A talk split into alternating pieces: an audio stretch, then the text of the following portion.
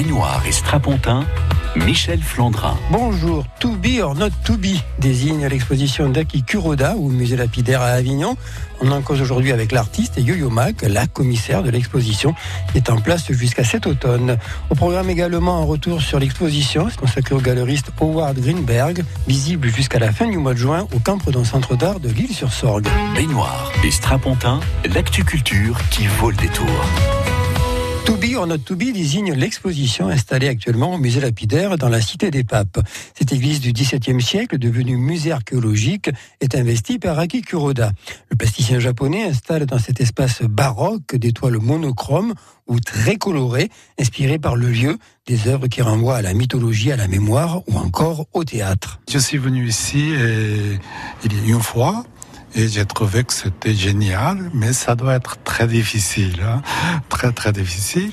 Et finalement, oh, je crois que j'ai bien réussi grâce à la ville et grâce à Yo-Yo Mag. Enfin, c'est elle qui a euh, monté ce.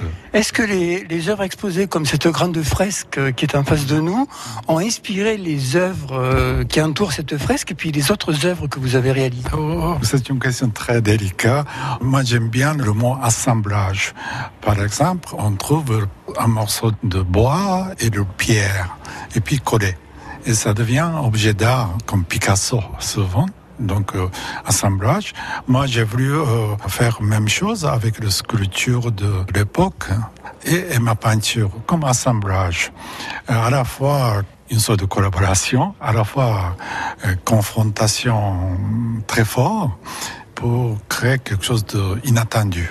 Lorsqu'on regarde plus précisément chacune de vos œuvres, on découvre des chiffres, des phrases. We must be one mind and one body.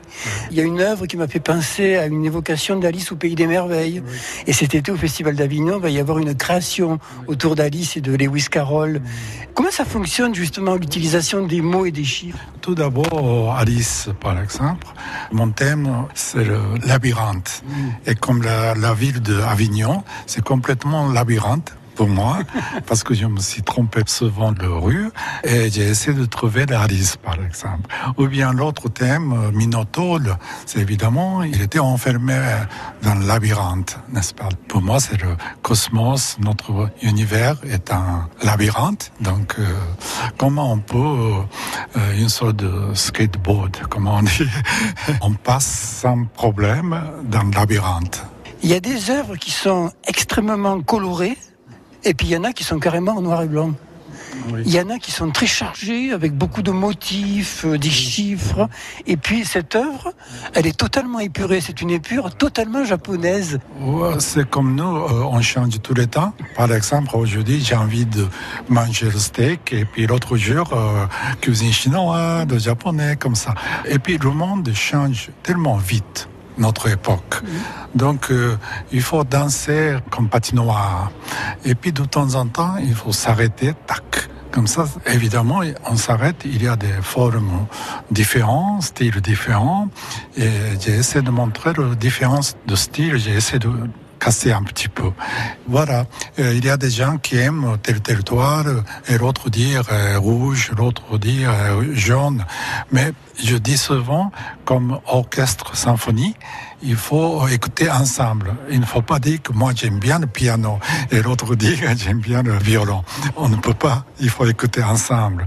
Donc j'espère que tout le monde reste ici longtemps et puis l'entrée petit à petit dans notre univers. Ici, par exemple, univers complètement le temps et, tout le temps, l'espace change et le temps, comment on dit, élastique. Quoi. Dans cette exposition, on lève la tête, on regarde vers le haut, parce que vos œuvres, ce sont des grands formats, mais qui sont exposés en hauteur. L'idée de la hauteur, c'est l'idée de l'église qui accueille l'exposition? Oui, euh, effectivement, c'était l'église, donc euh, l'auteur était très important hein, spirituellement. Des gens qui marchent comme ça horizontalement, il faut faire un peu, euh, comment dire, le cou un peu plus haut, comme ça. Moi, j'ai un peu, j'ai mal, mal torticolis. Torticolis à cause Des gens commencé à regarder mes toiles et puis après, ils ont découvert euh, l'auteur de l'église, enfin de l'origine de l'architecture. Vous êtes venu à Avignon il y a quelques années, vous avez signé la scénographie d'un ballet d'Angelin Prèche-Locage, vous avez signé également euh, deux affiches du Festival d'Avignon. Euh, ces souvenirs du Festival d'Avignon, ce sont des beaux souvenirs pour vous? Oui, surtout celui avec Angela Préjocage au Palais de Pape. Et le grand souvenir, c'est que premier jour, c'est très très bien passé. Et deuxième jour, c'était Mistral. Mistral a, cassé mon décor, euh, il m'en sort euh, comme ça. Et puis j'ai ramassé, et puis j'ai fait l'autre chose complètement happening comme ça. C'est bien passé, oui. C'est un grand souvenir. Mais cette époque quand même, euh, l'époque de, enfin, la saison de touristes. Et aujourd'hui, c'est avant le touriste, c'est bien très calme. Et j'ai découvert la beauté de Avignon. Vous avez compris ce que j'ai dit? France Bleu. France Bleu Vaucluse, 100% sport. La quotidienne, c'est à 7h40. L'actualité des sports, des clubs, des associations qui font bouger le Vaucluse. Foot, rugby, volet, basket, vélo, tennis, course. Votre club est sur France Bleu Vaucluse. France Bleu, partenaire du documentaire Les Trésors de Marcel Pagnol sur France 3. Si tu es un homme, dis-moi tout de suite et devant tout le monde que tu me prends pour un menteur. Les Bartavel, la partie de cartes, la pomponnette. Tu me fais le cœur, hein Oh, non, c'est ça. Avec la voix de Fabrice Lucchini, Marcel Pagnol, raconté pour la première fois dans un documentaire, avec des archives inédites, des extraits de films et de pièces de théâtre. Les Trésors de Marcel Pagnol, demain soir sur France 3 à 21h. Plus d'infos sur francebleu.fr. France Bleu vous fait partager sa passion des livres. Alto Braco de Vanessa Bamberger, prix du livre France Bleu, page des libraires 2019. Un hommage magnifique à l'Aubrac, ses paysages et ses habitants, dans un grand roman sensible sur le lien à la terre. Pour découvrir cette histoire familiale et ses secrets, rendez-vous sur francebleu.fr. France Bleu Vaucluse, vous êtes informés. Le chiffre du jour sent bon le beurre. 350 artisans, boulangers, pâtissiers qui se lèvent tôt le matin partout en Vaucluse pour nous régaler. France Bleu Vaucluse. L'île sur la Sorgue se met à l'énergie renouvelable. La ville investit dans plus de 4000 panneaux solaires. Ils fourniront l'équivalent de la consommation électrique d'un millier de foyers. France Bleu Vaucluse, vous êtes informés.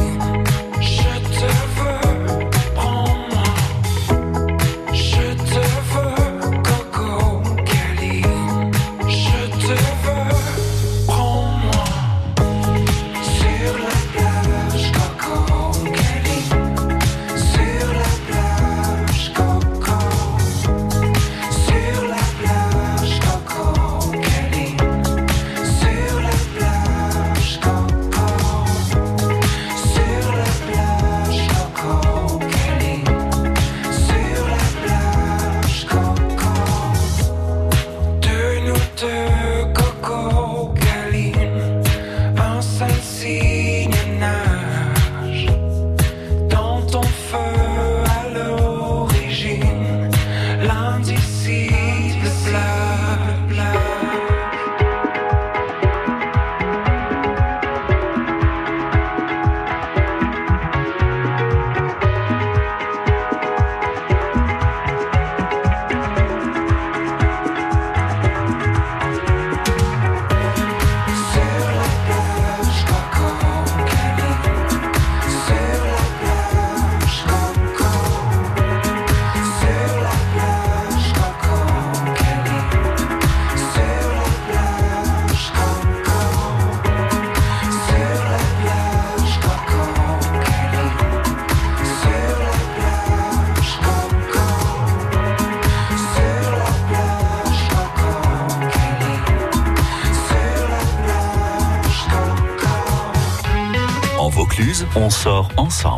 Michel Flandrin. L'exposition Akikuroda au musée lapidaire à Avignon est au cœur aujourd'hui du magazine des spectacles. Et l'idée de cette exposition est due à Yo-Yo Mag. Cette éditrice galeriste a été prise d'un coup de foudre pour le lieu dès son entrée au musée lapidaire. Alors je n'ai même pas imaginé les œuvres, je les ai vues. Alors ça paraît peut-être bizarre, mais comme ébloui, ça s'appelle presque un flash. En fait, j'ai le bonheur de vivre dans l'histoire de l'art, et pour moi, je ne séquence pas les choses. Je n'ai pas le passé, le présent, le futur. Tout est, je peux pas dire en vrac dans mon esprit, mais tout est permanent. Tout est présent, si bien que à peine j'avais mis un pied à l'intérieur de cette très très belle église des jésuites, que j'ai vu les peintures d'Aki Kuroda. Si bien que quand euh, j'ai eu l'envie, l'idée, que j'ai commencé à travailler pour voir comment je pouvais monter une exposition là, je me suis dit, parce que c'était un petit peu difficile, ne serait-ce que de connaître les personnes euh, qui étaient en charge de ce lieu, et je me suis dit, je n'ai pas eu ce flash pour rien.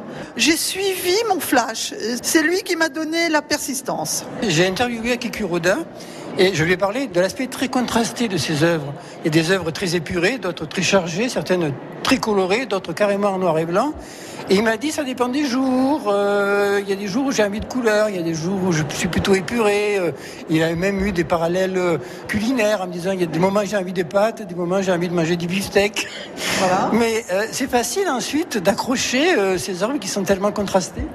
J'aurais tendance à dire euh, que certains jours, Mozart faisait une petite musique de nuit, et puis un autre jour, il faisait un magnifique opéra complètement délirant. Les créateurs sont comme ça. Vous savez, Braque disait une chose merveilleuse. Il disait, est-ce que le public a 20 ans de retard ou l'artiste 20 ans d'avance? Moi, j'ai la chance d'être entre les deux, puisque euh, je suis proche des artistes et notamment d'Aki Kuroda, ce qui fait que j'ai accès à son esprit. Et en même temps, je dois me retourner, ce que je fais aujourd'hui, je me retourne vers le public en disant venez voir ce que j'ai la chance de voir. Et j'espère que c'est ce que je vous livre aujourd'hui. Lorsqu'on découvre les œuvres de Kuroda à l'intérieur du musée, on lève la tête parce que c'est en hauteur, et ensuite on continue à lever la tête, et là on redécouvre le musée. C'est volontaire, je suppose. C'est tout à fait volontaire. Je suis quand même d'une culture assez classique, même si j'ai grandi avec Miro, avec Giacometti, avec Chagall, qui étaient les grands amis de mon grand-père, mais également André Malraux ou Prévert. C'est Prévert qui m'a donné mon prénom. Euh, j'ai quand même une culture, on va dire, tout à fait euh, conventionnelle. Et pour moi, euh, qui suis passionné notamment du Quattrocento italien, euh, la peinture religieuse dans les églises était faite pour élever l'esprit et pour que le fidèle, ou l'infidèle d'ailleurs, regarde vers le haut. Et je me suis dit, est-ce que ça fonctionnerait aujourd'hui avec de l'art contemporain? Alors, je ne vous cache pas que j'étais très inquiète, très angoissée que ma scénographie tienne ou pas la route. Et dès les deux premiers tableaux accrochés, franchement, je me suis dit, ah mince, c'est encore mieux que ce que j'espérais. Et c'est pour ça que je suis vraiment heureuse parce que c'est une peinture contemporaine qui retrouve sa place dans l'histoire de l'art et qui incite les personnes, les visiteurs, y compris moi, à redécouvrir un lieu historique. Il y a également un dialogue avec les œuvres qui sont exposées en permanence, puisque c'est une partie du fonds archéologique qui est exposée à Lapidaire. Et là, j'avoue que c'est en, en, écoutant le discours que euh, ben, j'ai appris et j'ai découvert qu'il y avait des dialogues entre les œuvres de Kuroda et euh, ces œuvres millénaires. Effectivement, d'abord, moi je suis bluffé par la qualité et la quantité d'œuvres détenues dans ce musée, que ce soit des pièces grecques, égyptiennes, gallo-romaines, romaines, mais vraiment en plus d'une très très grande qualité. Ce qu'on a voulu avec Aki, c'est justement dire, on va pas faire des choses qui se ressemblent, ça n'a pas été ça, mais par exemple, comment la problématique de la mort était traitée dans les civilisations anciennes. Et on se rend compte que la mort était très rarement représentée, mais plutôt la vie de celui qui venait de mourir, qu'on honorait par une stèle funéraire ou par un sarcophage, alors que notre civilisation a plutôt tendance à représenter la tête de mort, c'est-à-dire la vanité. Donc on a voulu rapprocher cet immense tableau, ce sont des tableaux qui font 3 mètres de haut, euh, des stèles funéraires, euh, comme on a rapproché une grande forme, une cariatide blanche, euh, au-dessus d'une statue qui n'a plus de tête, avec justement cette idée d'élévation où une autre toile, le Minotaure, par exemple, il y a deux très grandes têtes de Minotaure qui sont immédiatement en relation avec les pièces archéologiques qui sont détenues ici. Et depuis aujourd'hui, ce musée, vous l'aimez encore plus, je suppose? Je suis amoureuse. je vais vous dire, c'est formidable parce que euh, pendant ce vernissage, euh, je regardais très calmement euh, les œuvres, qu'elles soient celles d'Aki Kuroda, mais tout l'après-midi, toute la journée, moi ça fait une semaine que je suis ici, car c'est une exposition complexe à monter, notamment parce qu'il faut avoir le respect du bâtiment dans lequel on est, et donc aucune accroche, aucun clou, bien sûr, ni quoi que ce soit. Donc on, on s'est vraiment glissé dans ce musée sans lui faire violence, et je pense qu'il faut venir, revenir, relire, parce que une stèle, un bas-relief, un sarcophage va peut-être nous ouvrir un dialogue auquel même moi peut-être en ce moment, jusqu'à maintenant, je n'avais pas pensé. Hugo Mag, la commissaire de l'exposition To Be or Not To Be, Aki Kuroda accroche ses toiles au musée lapidaire à Avignon jusqu'au 29 septembre. Et je vous rappelle que le musée lapidaire est un musée municipal et qu'à Avignon, les musées municipaux sont en entrée libre. Des coulisses à la scène, l'actu culture de Provence. Michel Flandrin. France Bleu Vaucluse.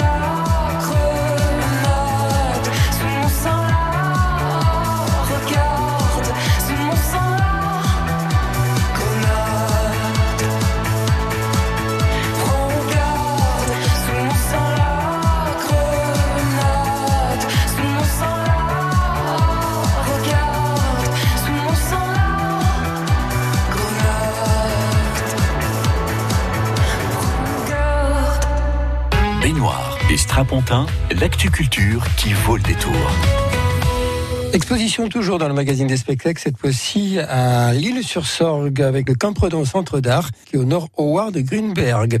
Ce galeriste new-yorkais gère dans sa galerie près de 30 000 photographies et parmi lesquelles des clichés signés Lartigue, William Klein, Viviane Meyer ou encore Henri Cartier-Bresson.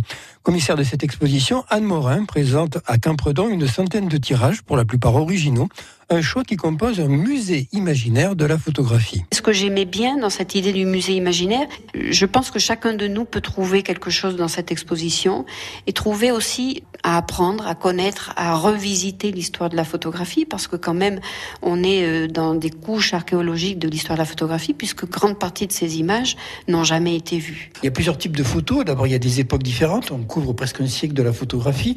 Alors, il y a des scènes de genre euh, dans la rue. Et il y a des photographies euh, de célébrités. Il y a une photographie étonnante avec Jack Kerouac et William Burroughs, euh, ou alors une photographie de Brassailles, une photographie de Robert Doisneau, un photographe photographié.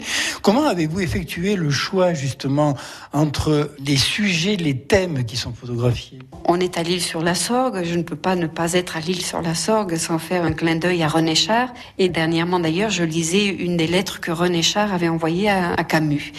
Et il parlait de cette espèce de rivière souterraine, ce qui les unissait tous les deux, euh, ces deux grands monstres de la littérature, qui étaient plus en osmose qu'autre chose finalement. Et cette espèce de rivière euh, souterraine, c'est aussi euh, une question d'amitié, c'est une question de fraternité, c'est une question de connivence et de manière de voir le monde. Et je partage ça avec Howard. Donc pour moi, il était très facile de rentrer dans son monde parce que c'est le mien aussi, et d'en extirper finalement ces images, de construire finalement une espèce d'architecture qui se tient euh, au millimètre près, d'une manière très précaire et, très subtile peut-être. Je n'ai à aucun moment eu d'intention lorsque j'ai pénétré dans ces 30 000 photographies. Euh, j'ai pris ce qui me plaisait. Il s'est avéré que c'était euh, très cohérent, je trouve, et que j'ai dessiné cette espèce d'histoire. La première salle, c'est une salle qui est féminine. Et bien sûr, on ne pouvait pas commencer cette exposition d'une autre manière. Donc il y a des résonances, il y a des histoires, il y a ce que René Char appelait aussi euh, ces transparents d'une certaine manière, ces espèces de petites choses qui surgissent, on ne sait pas très bien d'où, mais qui tout d'un coup établissent des connexions entre les choses. Et je pense que c'est une histoire où chacun pourra reconnaître son propre visage dans cette exposition. C'est une exposition qui pour moi est très humble, est très délicate, et très élégante, et qui réunit tous les grands préceptes de ce que représente pour moi Howard Greenberg, quoi. Une figure euh, absolument euh, fantastique, sublime, euh, et très importante, mais très humble à la fois. Il y a un travail euh, très soigné au niveau de la mise en lumière. C'est-à-dire qu'effectivement, lorsqu'on entre dans les salles, tout de suite, euh, il y a une notion de recueillement qui s'impose plus ou moins à nous. Oui, alors peut-être que c'est le génie du lieu euh, aussi qui fait ça. Il y a quelque chose de très spécial à Campredon pour moi. depuis quelques années, nous collaborons avec cette institution. Bon, d'une part, il y a une équipe technique fabuleuses, qui ont une compréhension immédiate de ce qu'ils sont en train de faire, euh, d'un professionnalisme. Ils ont vraiment toutes les qualités requises pour que ces, expositions soient montrées de, de, la meilleure manière. Pour les amateurs de photographie, cette exposition autour du galeriste Howard Greenberg, elle est proposée jusqu'au 16 juin au Campredon Centre d'Art de l'île-sur-Sorgue. En Vaucluse, on sort ensemble. Michel Flandrin.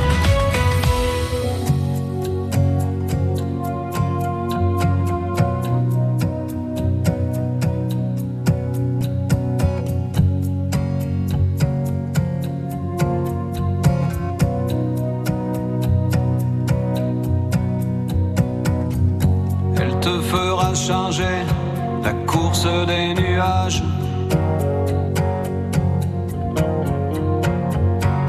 Balayer tes projets, vieillir bien avant l'âge. Tu la perdras cent fois dans les vapeurs des ports. C'est écrit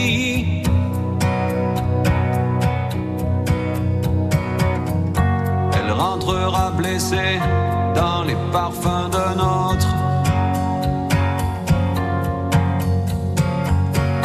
Tu t'entendras hurler que les diables